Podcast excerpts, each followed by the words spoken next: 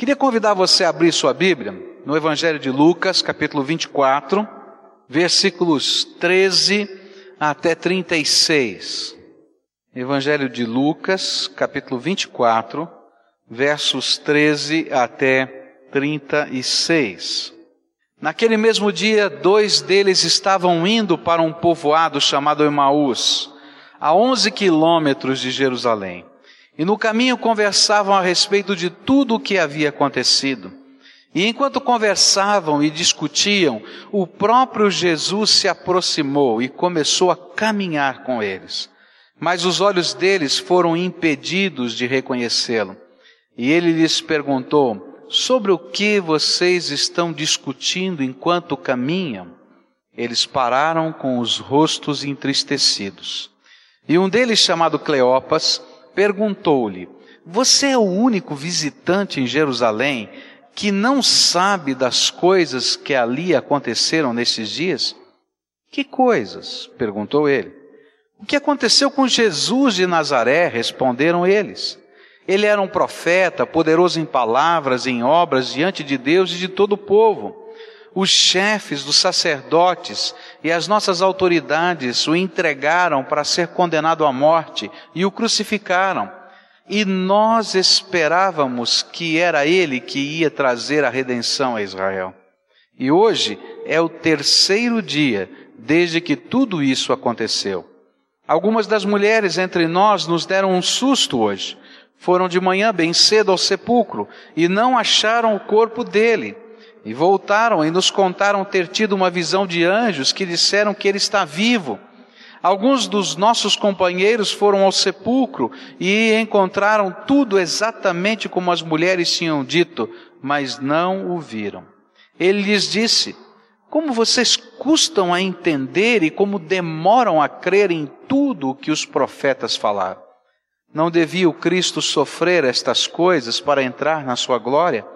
E começaram por Moisés e todos os profetas, e explicou-lhes o que constava a respeito dele em todas as Escrituras. Ao se aproximarem do povoado para o qual estavam indo, Jesus fez como quem ia mais adiante.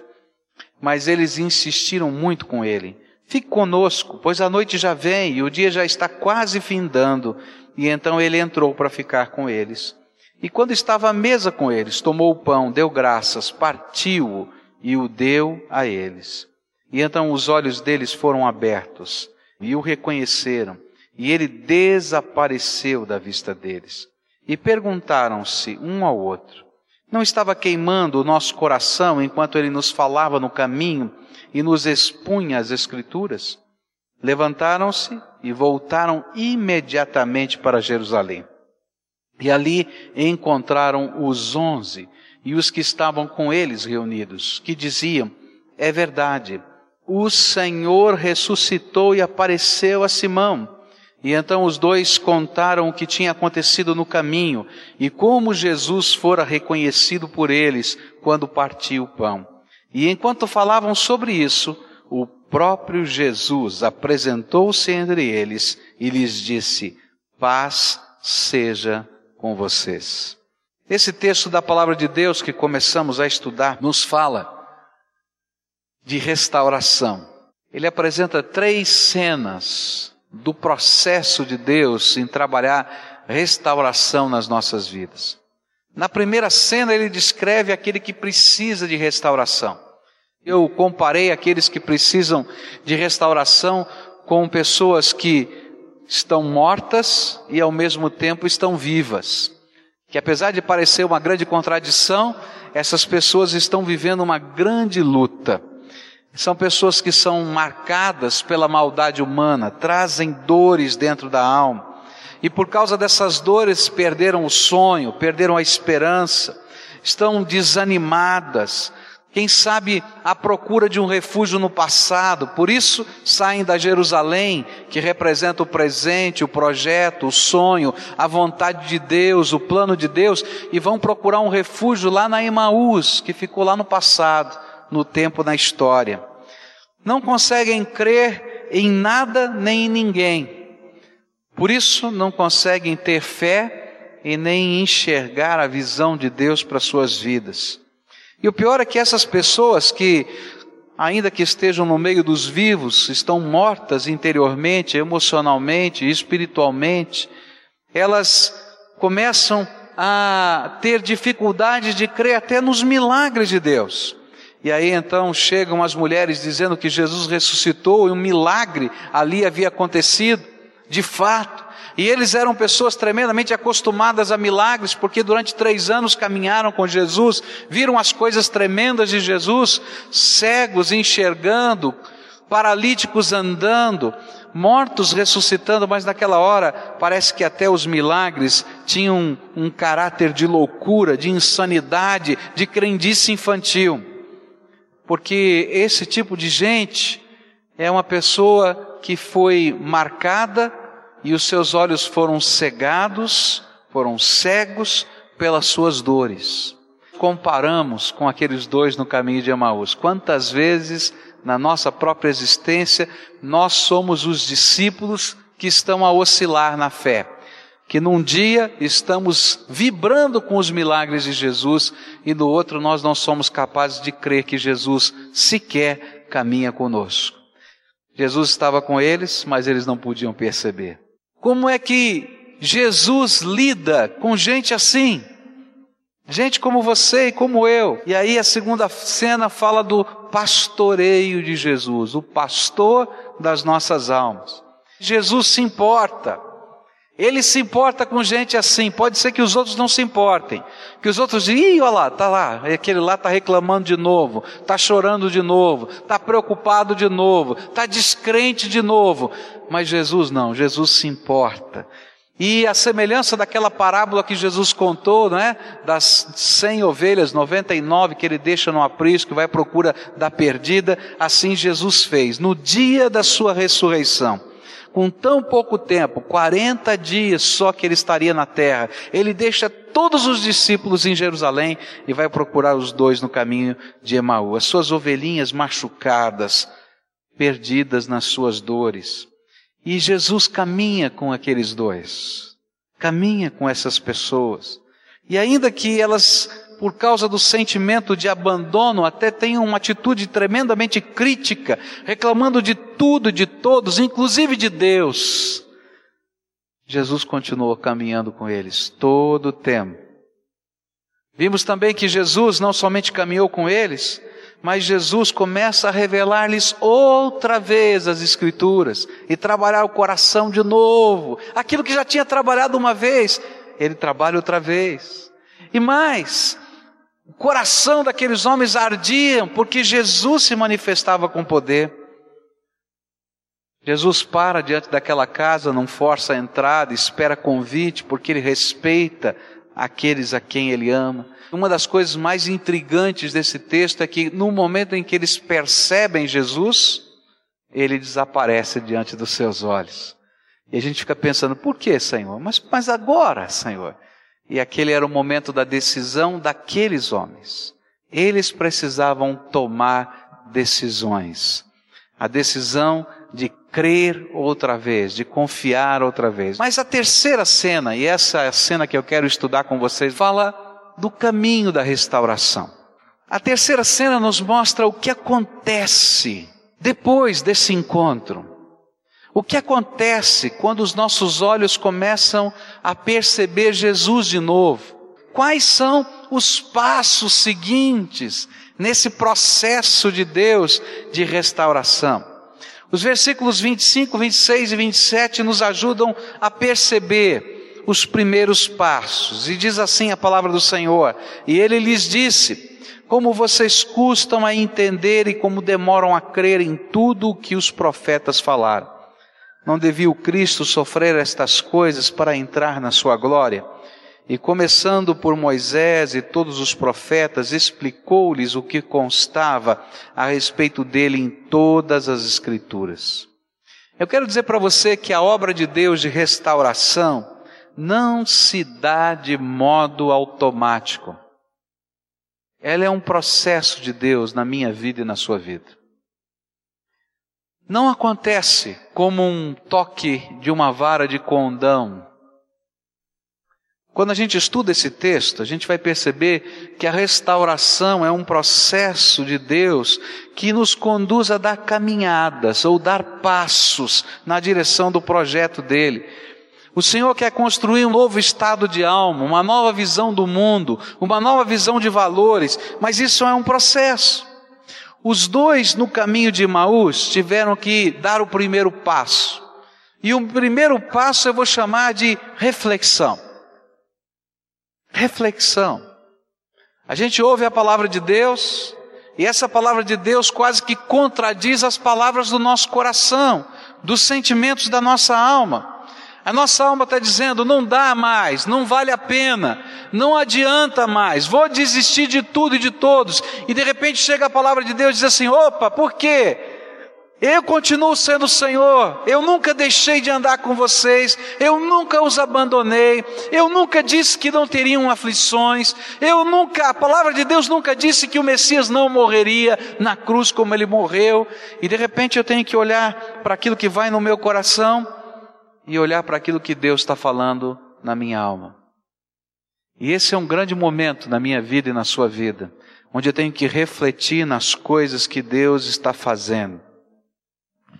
Salmo de número 42, para mim, é o declamar de um coração que está vivendo a reflexão.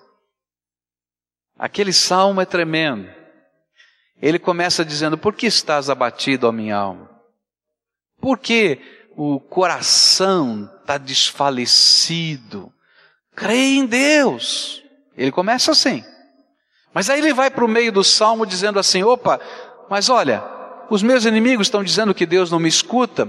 Os meus problemas estão dizendo que Deus não está fazendo nada. As situações complicadas estão doendo dentro do meu coração. E de repente ele diz: Por que estás abatido a minha alma? Creia em Deus! E ele continua naquela luta da alma até o final do salmo. E no final do salmo ele diz: Senhor, eu ainda te louvarei pelas maravilhas que o Senhor vai fazer. E sabe o que me mostra aquele salmo? É que todos nós que passamos por um processo de transformação na nossa vida, de restauração emocional, espiritual, moral, nós temos que atravessar o caminho da reflexão. E sabe como é que funciona esse caminho? Deus está me mostrando uma nova maneira de interpretar as minhas dores. A palavra de Deus diz assim: todas as coisas contribuem para o bem daqueles que amam a Deus. E aí eu olho para as minhas dores e digo, Senhor, até a dor que eu estou sentindo pode contribuir para o bem, e eu não vejo bem nenhum. A palavra de Deus diz que não cai um fio de cabelo da minha cabeça que Deus não esteja no controle. A palavra de Deus nos fala que a nossa vida, como nós ouvimos aqui, não é? Deus tem um plano maravilhoso que é de bênção para a nossa vida. E diz, Senhor, eu não estou entendendo o significado da tua bênção. Mas quando Jesus se revelou no meio daqueles dois homens, eles não conseguiram entender tudo. Isso que é o tremendo nesse processo de reflexão. Eles não conseguiram entender todas as coisas, mas eles decidiram, por causa dessa reflexão, a crer e a confiar numa nova visão que Deus estava lhes apresentando. O Senhor estava apresentando uma nova interpretação das dores. A interpretação deles era: a maldade humana venceu, o mal sempre vence. E a interpretação é: Deus usa até a intenção maligna do diabo para a glória dele. E é isso que Paulo vai dizer: que se os principados e potestades conhecessem o plano de Deus para nossa salvação, nunca teriam crucificado a Jesus, porque naquele dia Jesus derrotou os principados e potestades na sua morte na cruz. Aquilo que a Bíblia está dizendo é que todo o mal intentado contra o filho, que estava machucando no coração deles, na verdade, Deus transformou em salvação e glória. Eu não consigo entender os projetos, eu não consigo entender as circunstâncias, mas eu creio nessa nova interpretação. Deus tem um plano para a minha vida. Essa reflexão me leva a crer numa nova interpretação da presença do Senhor. Aqueles dois homens estavam indo para Emaús desesperados, porque eles diziam: Jesus não está mais entre nós, e Jesus caminhava com eles. Jesus não pode mais fazer nenhum milagre. Ele morreu.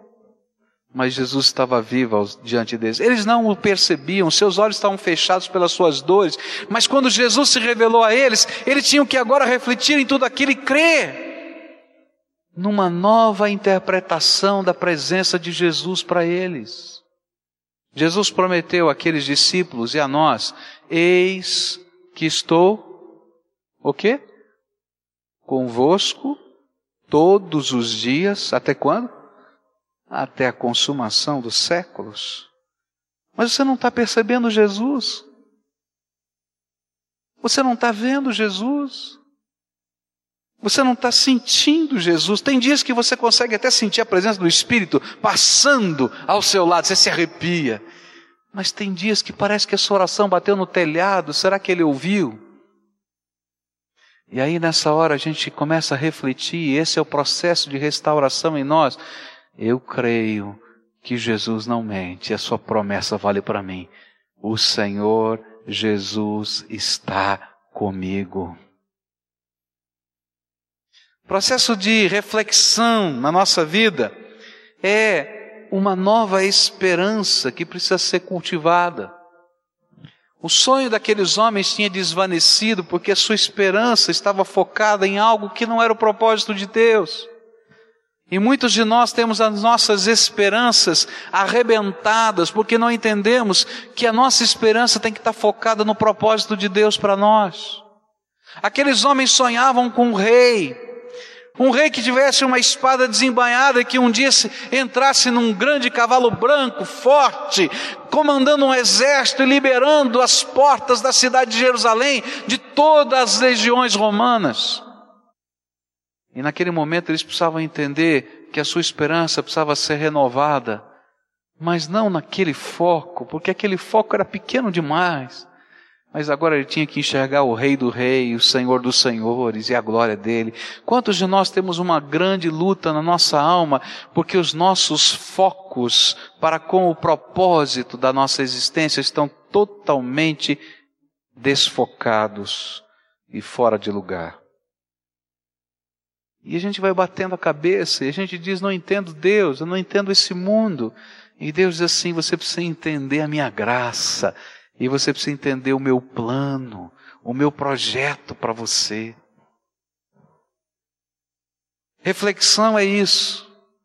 É quando a gente começa a confrontar o nosso coração, não somente com as dores, mas com aquilo que Deus está me revelando da Sua vontade, do seu projeto. E quando isso acontece, uma nova fé eclode, explode dentro de nós. Eu quero dizer para você que se você é aquele homem que estava no caminho de Emaús, se você é aquela mulher que está naquele caminho de Emaús, machucado, doído pelas, pelas marcas da existência, se você é aquela pessoa que está buscando o pastoreio de Jesus dentro da sua alma, e o Senhor Jesus já se revelou e tem se revelado a você. Então agora vamos caminhar um pouquinho adiante. Dá o primeiro passo. Confronta a tua dor. Confronta os teus valores. Confronta os teus conceitos com o projeto de Deus. Há um momento na nossa vida que a gente tem que ser confrontado. Às vezes nós estamos querendo construir uma família que não é família. A gente está vivendo tudo errado. Você está amaziado com alguém querendo que Deus faça tudo certo quando você faz tudo errado. Você está vivendo desonestamente. Você está agindo dissolutamente em algum negócio, você está pedindo a bênção de Deus. Como é que Deus vai poder abençoar? O foco está tudo errado. Precisa haver ajuste, precisa haver conserto. E chega um determinado momento que a gente está todo arrebentado e diz: Deus, o Senhor não está olhando para mim? E diz: Nunca deixei de andar do seu lado. Mas agora está na hora de a gente acertar o foco. Eu quero dar uma nova visão, uma nova esperança e um novo valor. Você quer? Segundo passo nesse processo de restauração, eu vou chamar de decisão. Versículos 31, 32 e 33 diz assim: Então os olhos deles foram abertos e o reconheceram, e ele desapareceu da vista deles. E perguntaram-se um ao outro: Não estava queimando o nosso coração enquanto ele nos falava no caminho e nos expunha as Escrituras? E levantaram-se, voltaram imediatamente para Jerusalém, e ali encontraram os onze e os que estavam com eles reunidos. O segundo passo do caminho da restauração depois que a gente é confrontado pela palavra, pela presença de Jesus, pelo amor dele, pelo toque dele, está na hora de tomar uma decisão. Estava de noite. Normalmente naquele tempo não se viajava à noite. E você pode imaginar por quê. Eu me lembro que quando eu fui para a Índia, uma das recomendações era que a gente levasse uma lanterna pequena que coubesse no bolso. E eu fiquei tentando imaginar o que, que eu ia fazer com uma lanterna pequena para caber no bolso. É porque às vezes a gente tinha que caminhar de noite. E lá não tem luz nas ruas, não tem luz nos campos. E a gente tinha que atravessar alguns caminhos pelo meio do mato. E a gente pegava a lanterninha da gente e ia iluminando o caminho. Porque se você ficasse sem aquela lanterna, você se perdia no meio da escuridão. Se estivesse numa noite enluarada, você enxergava alguma coisa. Mas se fosse uma noite escura, você não vê nada. Não se percebe, não se localiza. Mas mesmo assim, aqueles homens, era de noite, eles não podiam mais ficar em Emaús. E naquela hora eles tomaram uma decisão. Eu não quero mais continuar nesse caminho de fuga. Eu não quero mais continuar nesse caminho de volta a um passado que não tem sentido mais para mim. Eu quero crer no projeto que Deus tem para mim. E então agora, mesmo sendo de noite, eles vão em direção a Jerusalém. Eles preferem o caminho da fé. O que acontece é que muita gente não tem sido restaurada espiritualmente moralmente, financeiramente. É porque quando chega a hora de tomar as decisões que implementam a restauração, eles continuam em Emaús. Eles continuam celebrando o dia que Jesus passou em nossa casa e partiu o pão entre nós. Que coisa linda! Mas eles não retomam o projeto de Deus para suas vidas. Aqueles dois homens voltaram para Jerusalém. Tiveram a coragem de fazer uma meia volta e ir na direção do projeto de Deus. É por isso que a palavra de Deus sempre vai nos ensinar que o processo da conversão, ele passa por duas coisas preponderantes. A primeira chama-se arrependimento. Arrependimento significa a gente dar meia volta dá meia volta, eu estou indo nesse caminho, e eu vou dar uma volta e vou agora no caminho que Deus me colocou. E o segundo processo é fé, porque aquilo que me dá força para caminhar nesse novo caminho é a fé que o Senhor está incutindo dentro do meu coração. Meus queridos, tem muita gente que chora, mas nunca muda. Tem muita gente que sonha, mas nunca realiza. Tem muita gente que idealiza, mas nunca concretiza. Sabe por quê? Porque quando chega o momento de Deus nos confrontar e dizer, filho, e agora? Qual vai ser a sua decisão? Nós adiamos, nós postergamos, nós nos justificamos e não tomamos atitudes. Alguns anos atrás nós estávamos num retiro de jovens e uma moça estava naquele retiro, uma convidada daquele retiro. E nós nos reunimos em pequenos grupos, como se fossem células, para ministração e oração, para reflexão da mensagem. E numa tarde, uma daquelas líderes, junto com todo aquele grupo, veio nos procurar. Ela disse, pastor, nós estamos com uma situação que a gente não sabe como lidar e nós gostaríamos que o Senhor nos ajudasse. E aí trouxeram aquela moça, e aquela moça começou a contar a sua história. Aquela moça tinha saído de casa aos 12 anos de idade. Uma série de problemas tinham acontecido na sua vida e ela então decidiu fugir da sua casa. Foi para a rua. E na rua ela foi acolhida.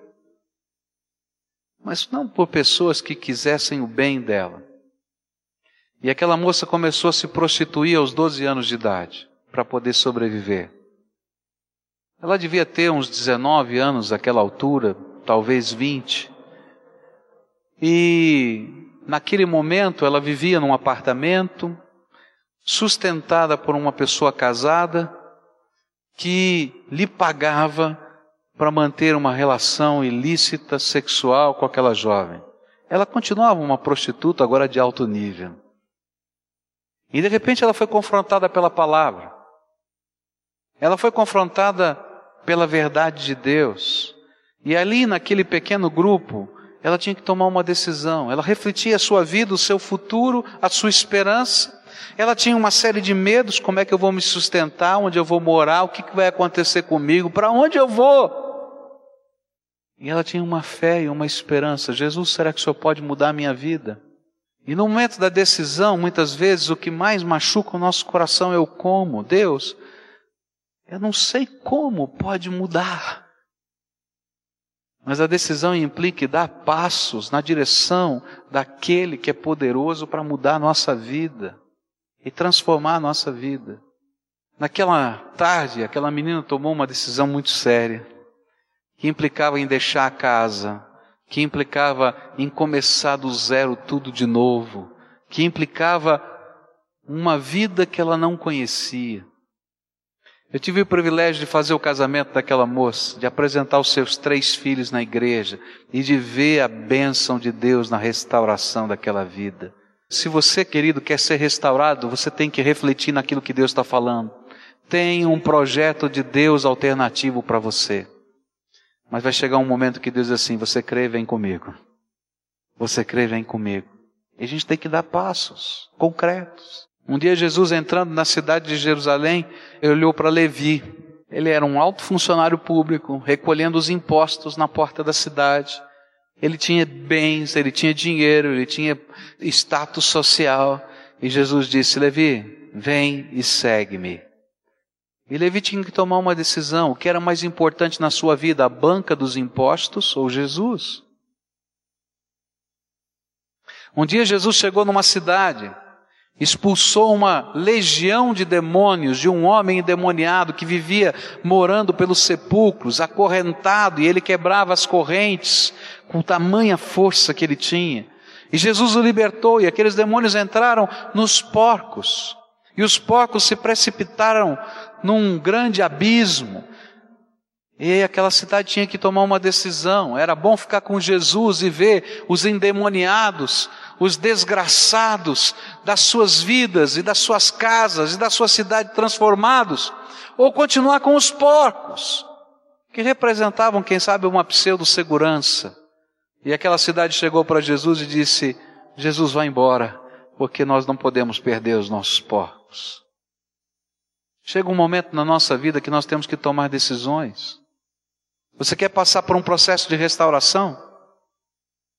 Você quer ver coisas tremendas de Deus acontecendo?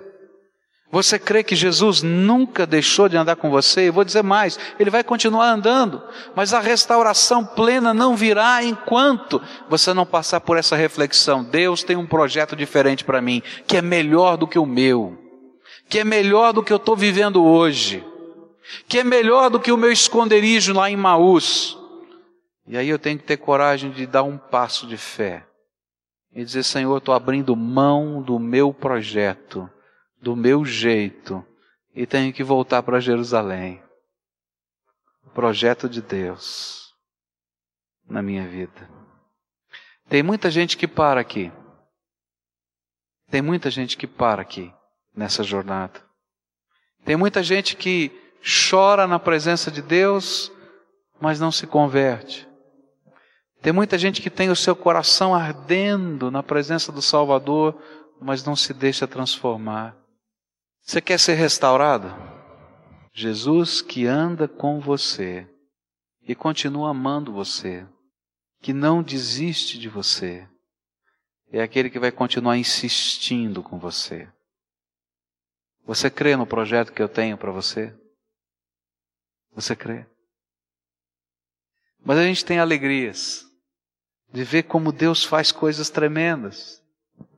Eu me lembro que eu estava aconselhando um casal que estava se preparando para o casamento.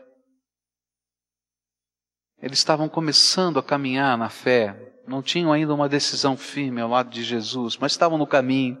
Deus estava trabalhando no coração deles. E quando nós começamos a falar sobre os valores de Deus da sexualidade, eles viviam uma vida como que de casados, ainda que solteiros. E naquela hora o Espírito Santo de Deus os confrontou. Eles foram para casa, conversaram, oraram, voltaram e anunciaram o seu pacto. De se absterem da relação sexual até o casamento, para que eles pudessem casar segundo o projeto de Deus na vida deles. São ovelhas nossas aqui. Que alegria a gente tem de ver a família deles. Queridos, vale a pena trocar o projeto da gente pelo projeto de Deus. Enquanto você quiser construir a sua vida do seu jeito, o teu destino vai ser a Emaús, dos esconderijos. Mas quando você tem a coragem de aceitar o projeto de Deus para você, o teu destino é a Jerusalém, onde Deus se revela, onde Jesus ressuscitado se manifesta poderosamente no meio do seu povo. Terceiro passo nessa jornada, eu vou chamar de comunhão. Terceiro passo é buscar a comunhão com aqueles que têm a mesma fé e a mesma visão. Sabe por quê? Porque enquanto você estiver caminhando sozinho por esse mundo, você está sendo bombardeado por valores e princípios que são desvalores, que não tem princípio nenhum. Todo mundo vive isso, todo mundo faz isso, todo mundo. Mas naquela hora que eles decidiram ir para Jerusalém, a Bíblia nos diz que eles encontraram todos os discípulos reunidos. Os onze apóstolos do Senhor estavam lá. A palavra de Deus nos diz daquela casa que ficou com os 120, e eu imagino que grande parte desses 120 estavam junto com eles, e eles estavam lá celebrando. E quando eles chegaram, quem sabe ainda, determinados de um lado, mas duvidosos do outro. A primeira palavra que ouviram foi: Simão viu Jesus ressuscitado. Ele está vivo. Aí os outros começaram a compartilhar o que estavam vendo, ouvindo, sentindo e percebendo. E eles mesmos disseram: Isso também aconteceu comigo. Eu não estou ficando maluco. Isso não é coisa de doido, isso não é coisa de fanático, isso é coisa de gente que experimenta a graça de Deus. Comunhão é isso. Quando esse povo, povo de Deus, lavado no sangue de Jesus, comprometido com o Cristo que foi buscá-lo onde estava, decide agora caminhar pela fé e andar no meio de um povo que caminha pela fé. E é isso que a palavra de Deus nos ensina. Quando nós estamos caminhando nesse projeto de restauração de Deus na nossa vida, fazer parte do povo de Deus, da igreja de Jesus, é condição, é necessidade. Porque ali nós somos abençoados, nós somos fortalecidos, nós somos desafiados. E amanhã nós que hoje fomos abençoados, fortalecidos e desafiados, vamos estar fortalecendo, abençoando e desafiando outros. Hoje nós somos ministrados, amanhã nós ministramos. Hoje o milagre vem através de alguém sobre nós, amanhã Deus nos usa para ser o instrumento dos milagres. Que coisa tremenda. Por isso que a gente não pode deixar Jerusalém. Tem coisa que só inglês consegue fazer. Eu estava lendo um comentário, um devocionário, e me falou da história de um pastor inglês. Esse pastor inglês, ele foi fazer uma visita na casa de uma ovelha sua que estava afastada da igreja e da comunhão dos irmãos. Na Inglaterra faz frio e eles usam carvão mineral, não é? Para aquecer a lareira.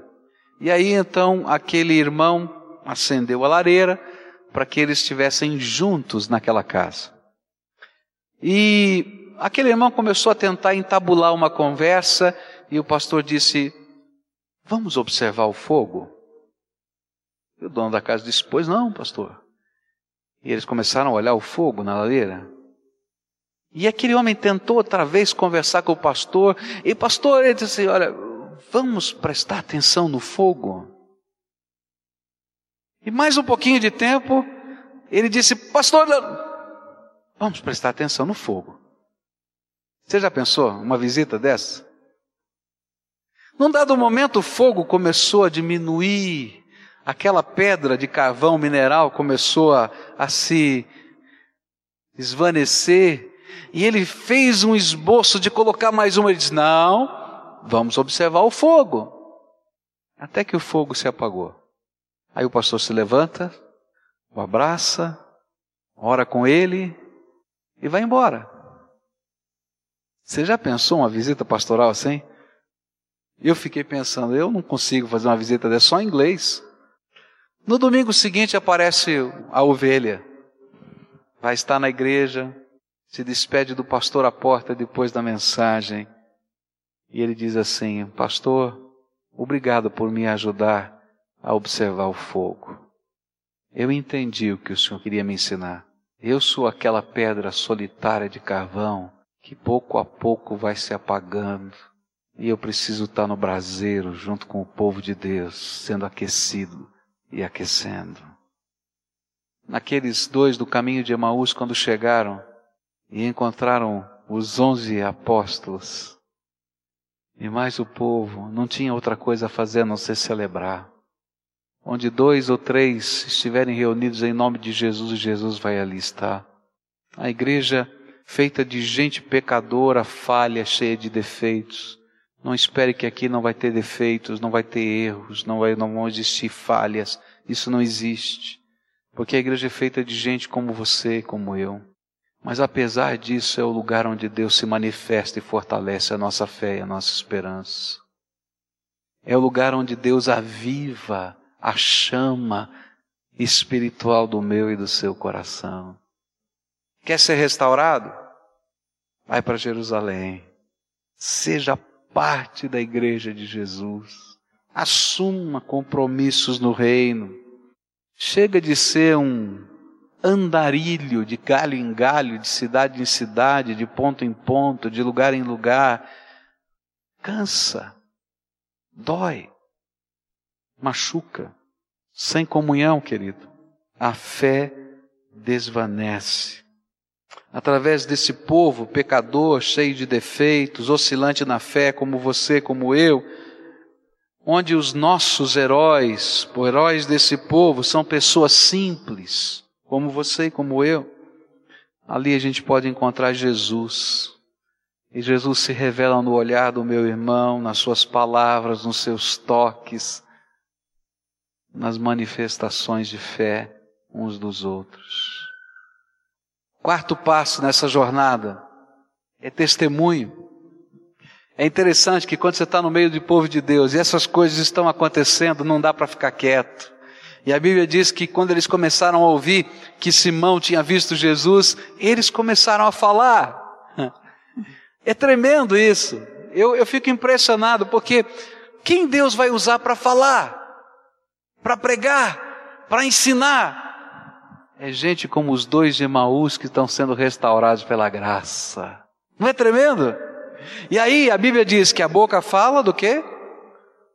coração está cheio, e eles estavam cheios do que? De esperança, de fé, de certeza. Então, quando eles ouviram falar que Simão tinha visto Jesus, eles disseram: Nós também, olha aqui, nós também. Nós andamos com ele três horas e meia pelo caminho de Emaús, ele entrou na nossa casa, ele celebrou a ceia conosco.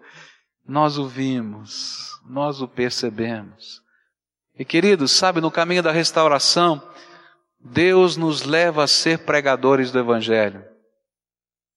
Deus nos leva a ser aqueles que somos nós testemunhas da graça de Deus.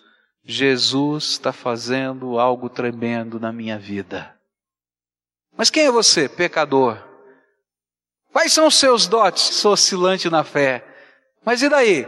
Jesus me ama, e Jesus se importa, e Jesus está investindo na minha vida. E eu posso dizer para você que você, do jeito que está, ainda é amado por Jesus. Porque se Jesus pode fazer isso comigo, Ele pode fazer com você. E esse é o testemunho do servo de Deus. Jesus está fazendo alguma coisa nova na minha vida e na sua vida. E a última coisa é adoração. Verso 35 e 36 diz assim: E então os dois contaram o que tinha acontecido no caminho e como Jesus fora conhecido por eles quando partiu o pão. E enquanto falavam sobre isso, o próprio Jesus apresentou-se entre eles e lhes disse: Paz seja com vocês. E aí o texto continua dizendo que eles ficaram tremendos de medo, eles ficaram apavorados a princípio, e depois o que veio acontecer foi uma grande celebração de adoração. Porque quando a gente está no meio do povo de Deus e Jesus entra, porque ele prometeu que entraria no meio da gente, passearia entre nós, queridos, não dá para fazer outra coisa a não ser adorá-lo. Quando a gente começa a ver o que Jesus está fazendo na vida dele, dela, na sua vida, na minha vida, na, na vida do outro, é tremendo. É tremendo. Deus é tremendo. Deus é maravilhoso. Jesus é tremendo. Quando a gente começa a saber das coisas que Jesus está fazendo no meio do seu povo, aqui, agora, nesse dia, hoje de manhã, hoje à tarde, hoje à noite. Queridos, a gente vê Jesus passeando no meio da gente, sabe o que acontece? A gente o adora. E a adoração não se torna peso, e oração não se torna disciplina dolorida, machucante, mas é simplesmente prazer de estar na presença do Todo-Poderoso. Eu não sei como é que vai a tua vida. Talvez você seja aquele que está no caminho de Emaús. E Jesus está ao seu lado tentando fazê-lo enxergar os caminhos da graça. Mas está na hora de tomar alguns passos. O primeiro é: você é capaz de crer que Jesus pode mudar os projetos que você tem e colocar os projetos que Ele tem para a tua vida? Você pode crer que Jesus pode te dar uma nova visão e uma nova interpretação das coisas que estão guardadas no teu coração? Isso chama-se reflexão. Você está disposto a largar tudo hoje, a ser radical a partir de agora, a dar um passo sério, comprometido com o projeto, com o propósito de Deus e com os valores do reino. Queridos, Satanás sempre nos tenta fazer imaginar que Deus não se importa com os valores do reino. Isso é porque ele sabe que Deus é santo. No passado, foi contratado um mandingueiro chamado Balaão para lançar uma maldição, fazer uma macumba contra o povo de Israel. E quando chegou lá o, o macumbeiro, o, o mandingueiro, ele disse: com esse povo não dá, não pega, não tem jeito. O Deus deles é poderoso. Na linguagem do Brasil de hoje, eles têm corpo fechado, pode fazer o que quiser que não vai.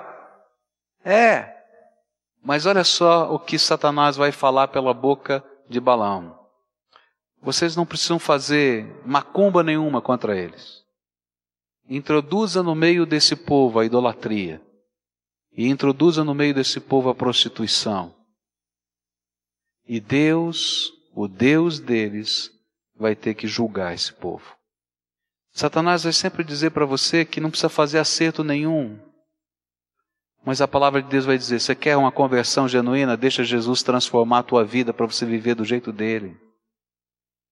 Não dá para ser meio crente, meio de Jesus, meio comprometido. Ou é ou não é. Então está na hora de a gente assumir o nosso papel de comunhão. Alguns que já firmaram a comunhão, então precisam ser testemunhas. E sabe o que vai acontecer?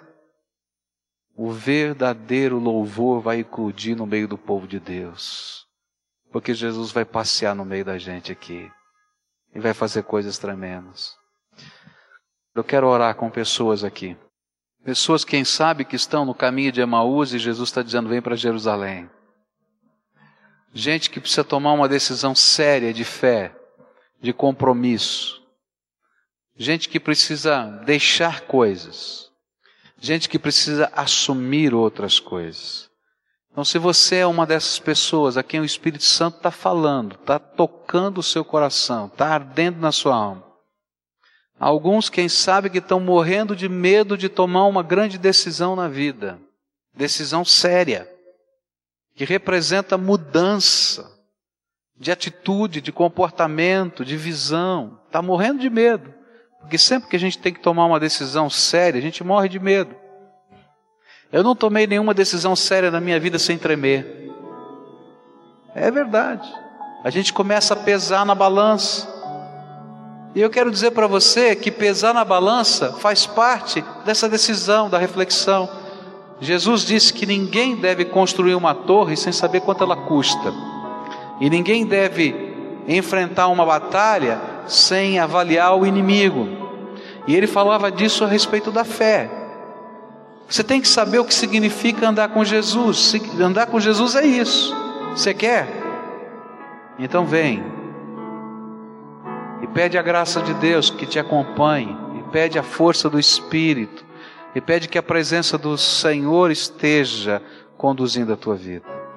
É tempo de libertação, é tempo de transformação, é tempo de consolidação da fé. É tempo de Deus, de Deus. E essa é a decisão séria. E a gente vai buscar isso do Senhor Jesus. É graça de Deus, é manifestação do Senhor entre nós. E nós vamos orar e clamar por essa libertação, por essa transformação. Pai querido, bendito seja o nome do nosso Salvador Jesus. Ah, muito obrigado pela tua graça, Senhor. Muito obrigado porque as maneiras que o teu Espírito trabalha conosco são tremendas, são maravilhosas. Muito obrigado porque, de uma maneira que nós não compreendemos, o Senhor nos ama. E esse amor do Senhor é que nos constrange. É esse amor do Senhor é que nos sacode, nos desperta e eu quero te agradecer, Pai, porque nós não vivemos uma esperança fútil ou vã, nós vivemos a maior de todas as esperanças, porque ela não termina no tempo e no espaço, ela transcende para toda a eternidade. Bendito seja o nome do nosso Salvador. Eles estão tomando decisões que são tão sérias, tão complicadas, tão difíceis. Alguns têm sobre si algemas de Satanás. Alguns têm pactos que fizeram no passado com o maligno e que os persegue ao longo da vida. Alguns estão amarrados, Senhor, nas suas dores, nas circunstâncias, nos pecados. Mas a tua palavra nos diz que o sangue de Jesus, o teu filho amado, nos purifica de todo pecado. A tua palavra nos diz que não há mais nenhuma maldição, porque o Senhor Jesus já cravou toda a maldição na cruz do Calvário. A tua palavra de, nos diz, Senhor, que apesar de nós sermos homens miseráveis, que o bem que queremos fazer não fazemos, o mal que não queremos fazer, isso fazemos, já não existe mais nenhuma condenação para aqueles que estão em Cristo Jesus. E eu quero te pedir que nessa hora, o decreto do trono do Senhor venha sobre eles, sejam abençoados em nome de Jesus, e que nessa hora, o Espírito Santo de Deus se derrame sobre eles, na forma de libertação de transformação, de restauração, de cura, e que o Senhor os abrace na tua graça, e que haja um mover do Senhor sobre eles, que a alegria do Senhor esteja no coração deles, e que a paz que excede todo o entendimento guarde a mente e o coração deles. Ó Senhor, revela-te no meio do teu povo para que nós sejamos adoradores do Senhor. É no nome de Jesus que nós oramos. Amém.